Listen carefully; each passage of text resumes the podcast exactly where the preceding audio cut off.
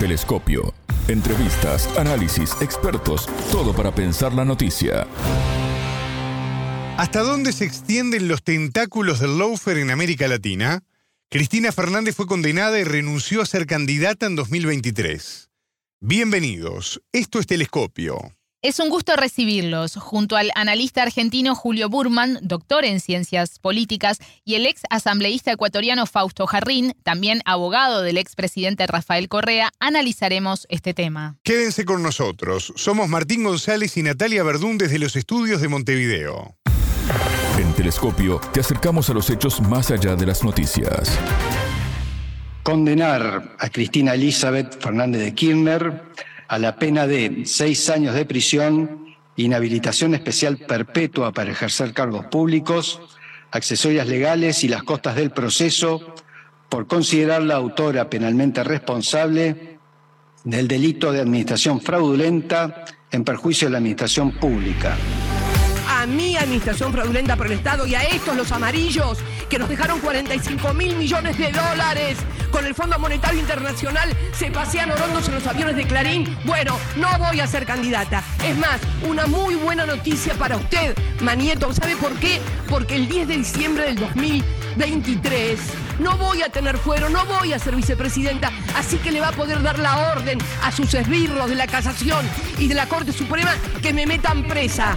Sí, pero mascota de usted, nunca, nunca, jamás, ¿entiende? Nunca, jamás. No voy a ser candidata a nada, ni a presidenta, ni a senador. Mi nombre no va a estar en ninguna boleta. Termino el 10 de diciembre y me vuelvo como me volví el 10 de diciembre del 2015 a mi casa, a la misma casa, a la misma casa de donde salí un 25 de mayo del 2003 para acompañar a quien fuera mi compañero.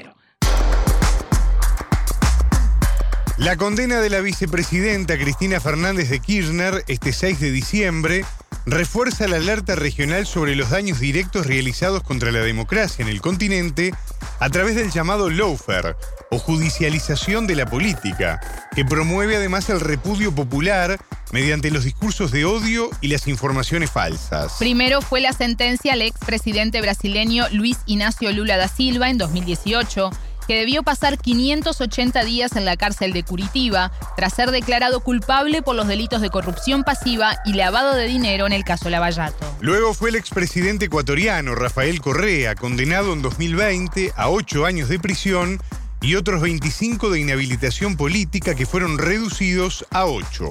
Y ahora es la expresidenta argentina, Cristina Fernández, quien fue condenada por el caso Vialidad a seis años de prisión y una inhabilitación de por vida para ejercer cargos públicos. Las causas son similares en los tres exmandatarios y las condenas, que lograron sacarlos de las contiendas políticas. En el caso de Lula, que desde la cárcel vio como Jair Bolsonaro asumía como presidente de Brasil, su condena fue revocada en 2021, mientras que Rafael Correa permanece en Bélgica y Cristina Fernández renunció tras la condena a ser candidata en 2023. Compartimos la entrevista que realizó la periodista Alejandra Patrone a Fausto Jarrín, abogado del expresidente Rafael Correa. El entrevistado. Fausto Jarrín, asambleísta ecuatoriano, abogado del expresidente Rafael Correa. Bienvenido a Telescopio, ¿cómo estás? Es un gusto recibirte. Hola Alexandra, primero que nada un gran abrazo, un gran saludo para el hermano pueblo de Argentina. Eh, un placer para mí estar con ustedes. Fausto, quiero consultarte primero que nada por la condena en Argentina a Cristina Fernández a seis años de, de prisión en este juicio por corrupción y la inhabilitación además perpetua para cargos públicos por corrupción en la causa vialidad. Eh, esto es desconocido. Por supuesto, me, me resulta conocido, me resulta familiar, me resulta perversamente familiar la situación en la que se plantea este proceso. Lo digo desde mi posición de profesional del derecho. Yo renuncié a la Asamblea hace pocos meses para poder asumir nuevamente eh, de forma frontal y de forma directa las causas del expresidente Correa, eh, he vuelto a ser su abogado personal y el abogado de muchos de los procesados y, perseguidos en el Ecuador. Entonces, eh, lo puedo decir, ¿no? Eh, acá violando normas inclusive de irretroactividad de norma a Rafael y a los demás procesados del famoso caso Sobornos, les aplicaron una proscripción de 25 años. Después, los mismos jueces tuvieron que corregirla a 8 y ahora violando inclusive principios básicos como el non bis en Argentina, pretenden proscribir de por vida a Cristina. Creo que la misma vergüenza que en algún momento yo sentí acá en el país mientras eh, defendía estas causas, siento ahora por un país que además ha tenido una relevancia gigantesca en lo que tiene que ver con lo académico eh, en el mundo del derecho y ahora ver cómo desde las cortes eh, se viola todo lo que en Argentina se aprende de derecho y sobre todo de derecho penal. Realmente me apena mucho lo que estoy viendo. Fausto, ¿crees que existe una mafia judicial en Argentina que se apoya en la judicialización de la política para cancelar a presidentes y vices y dejarlos fuera de carrera electoral?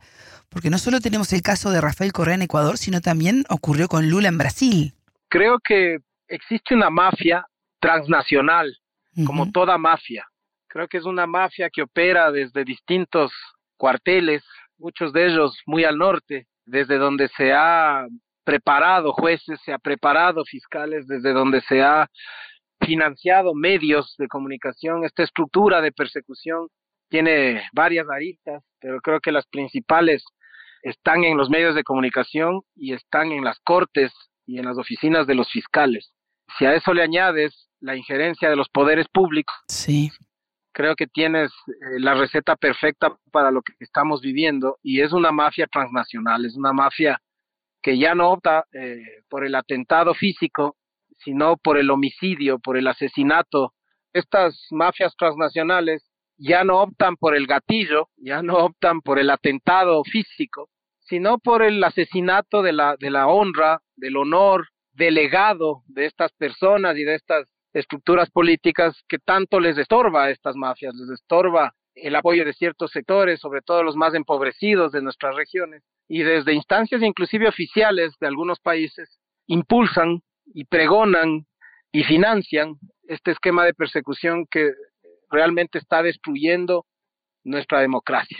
Fausto, a diferencia de Lula, que asumirá como presidente de Brasil este primero de enero, luego de que el Supremo Tribunal Federal revirtiera el fallo que lo condenó, en el caso de Rafael Correa, la Corte ratificó su condena y los ocho años de inhabilitación política. ¿Cuánto crees que inciden los grupos de poder en esta situación? En el Ecuador todavía no hemos agotado todas las instancias internas que tenemos. Lo he dicho varias veces, lo vuelvo a decir, tenemos planteados eh, denuncias y procesos internacionales, tanto eh, en el sistema interamericano como en el de Naciones Unidas, pero en el Ecuador tenemos todavía pendiente, prácticamente no se ha agotado por parte de ninguno de los sentenciados, el recurso extraordinario de revisión. Es un recurso que justamente está ahí para la eventualidad de la existencia de pruebas nuevas, de fallas demasiado obvias en la subjetividad del análisis probatorio del juez, que creo que está atado realmente a unas condiciones políticas que en mi país cada día están más cerca, ¿no?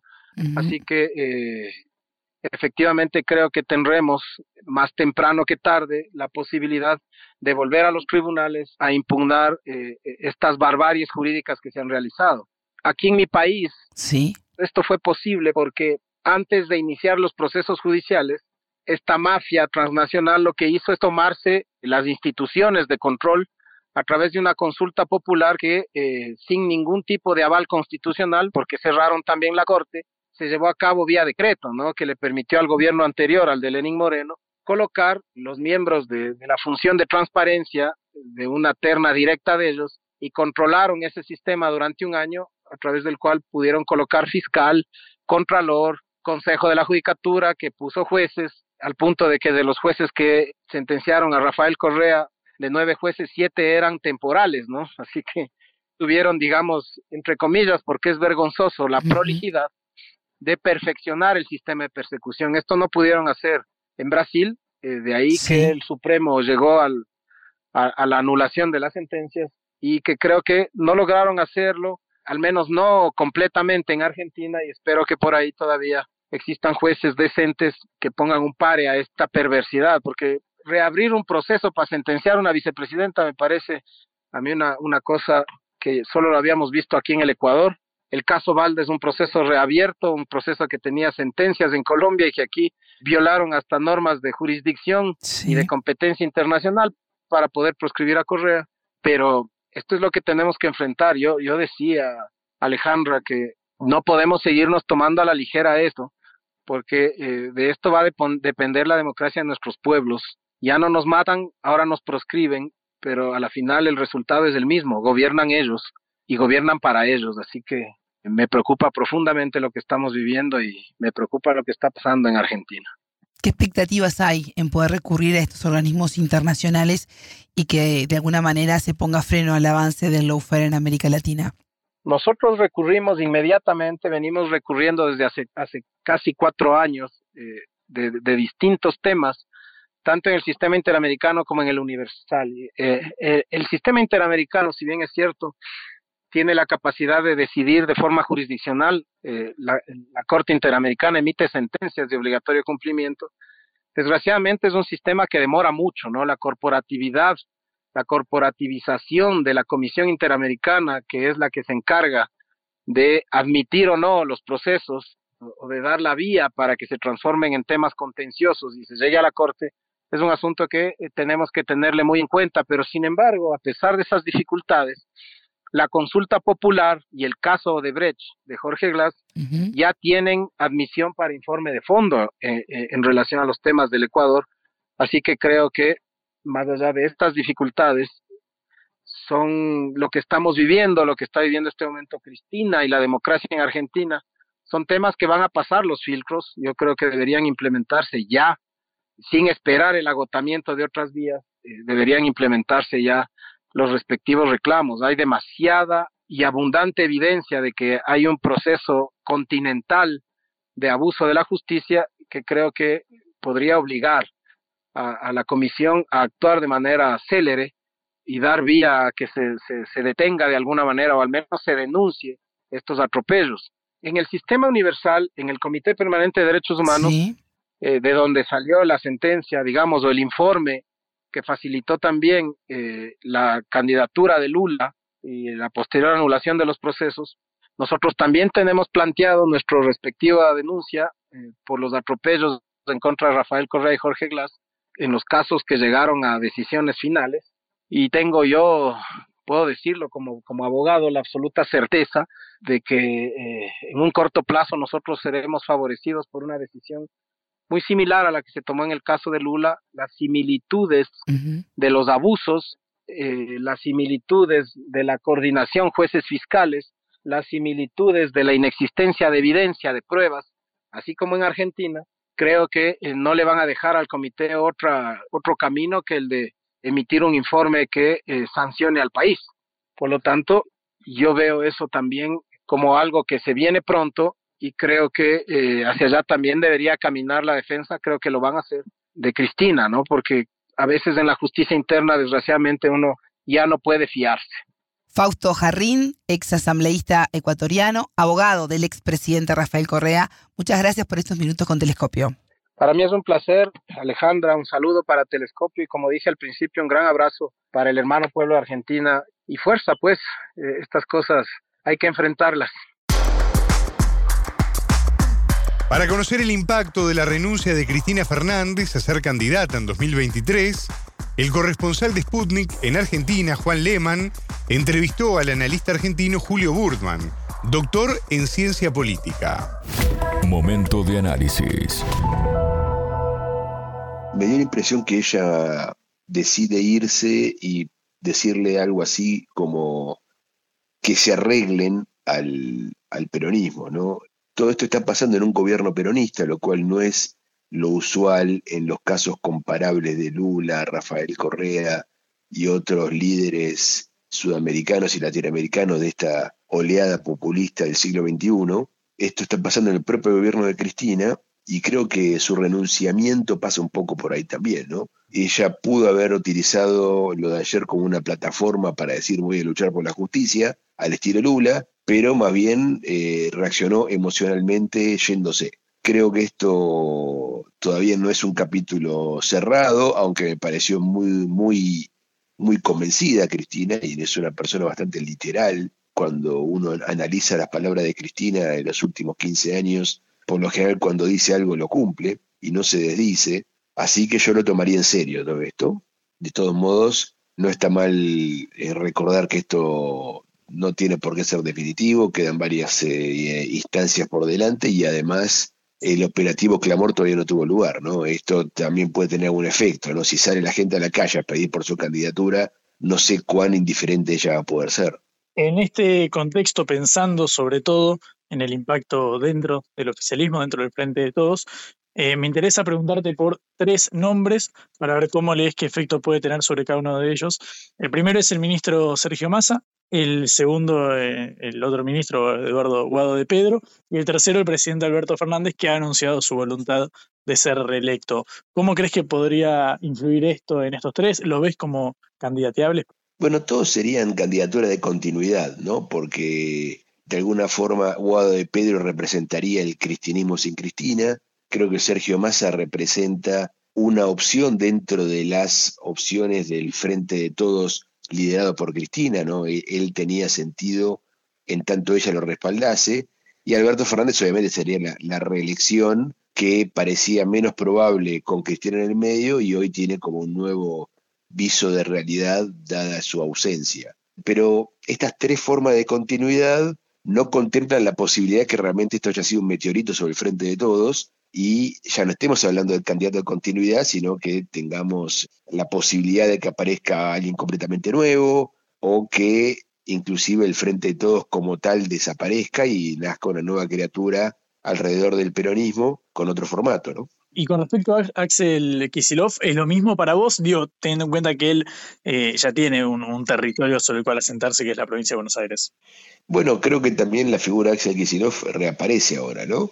Porque es cierto que él era candidato natural a la reelección y así fue planteado por todos sus voceros, no por él, pero sí por todos sus voceros, y había una, estrategia del kirchnerismo de replegarse en Buenos Aires, aunque también está la figura de Máximo, ¿no? que si bien hoy está, está golpeada en las encuestas, siempre lo estuvo, hay que decirlo, nunca fue una figura que haya desempeñado bien en encuestas, pero bueno, también Máximo hizo varios movimientos para mostrarnos que quiere ser gobernador y probablemente esta sea también una, oportunidad, ¿no? Eh, proyectar a Kisilov a una competencia presidencial y Máximo quedarse como el jefe de la provincia.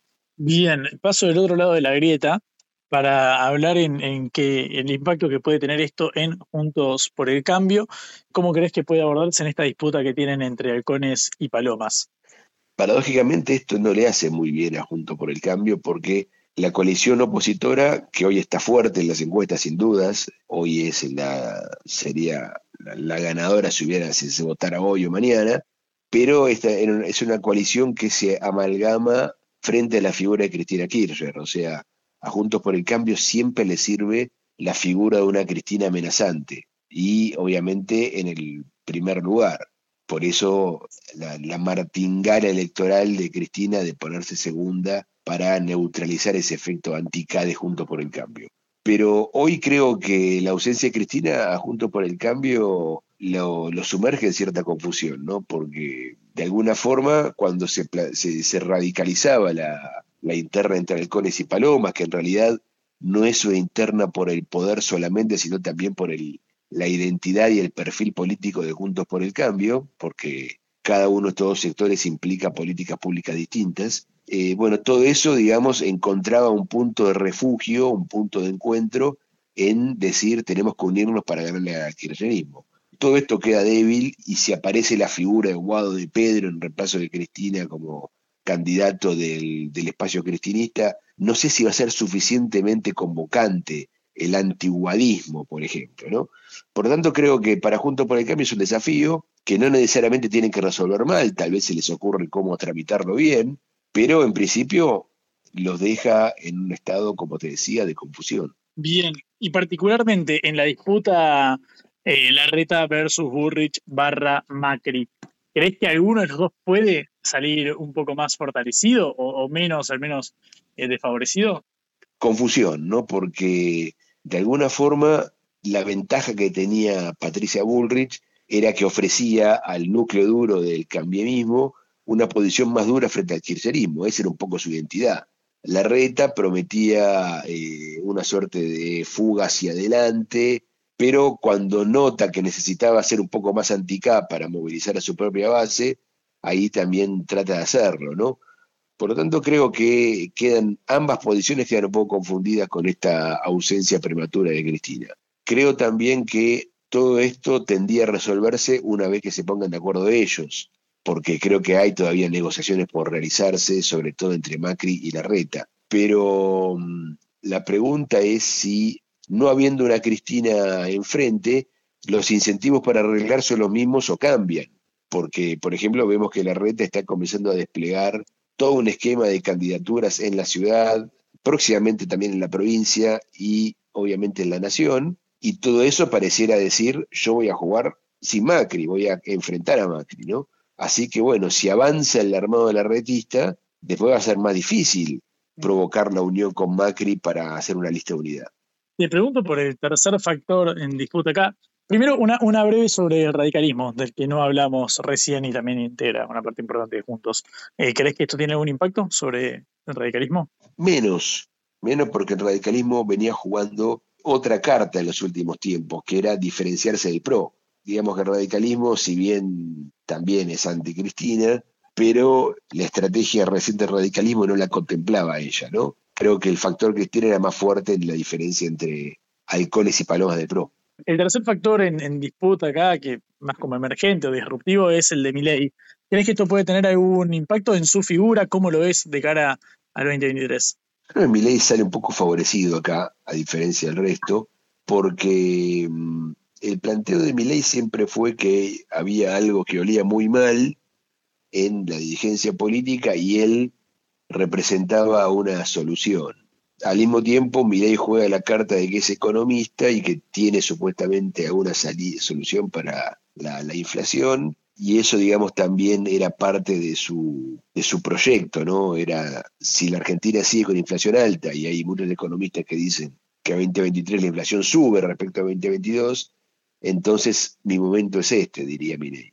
Creo que, que haya habido todo esto y que junto por el cambio esté sumergido en cierta confusión interna, todo eso a Milei lo deja aún mejor parado, ¿no? Porque pareciera que su posición se fortalece. Ahora el problema que tiene Milei es Milei mismo, ¿no? ¿Qué, ¿Qué va a hacer para lidiar con toda esa oportunidad que se le abre? Porque no tiene partido, no tiene experiencia, no tiene siquiera un círculo que lo rodee, que, que esté familiarizado con la política. O sea, el gran drama de Milei es hacerse conocido demasiado rápido, ¿no? Y decidir qué va a hacer con toda esa fama repentina. Pero digamos que en las condiciones que facilitan la existencia de mi ley, todo esto sigue abonando a favor. Telescopio. Ponemos en contexto la información. Hasta aquí, Telescopio. Pueden escucharnos por sputniknews.lat. La frase del día la escucharon en Telescopio. Todas las caras de la noticia en Telescopio. Estas mafias transnacionales ya no optan por el gatillo, ya no optan por el atentado físico, sino por el asesinato de la, de la honra, del honor, del legado de estas personas y de estas estructuras políticas que acarrean que tanto les estorba a estas mafias. Telescopio, un espacio para entender lo que sucede en el mundo.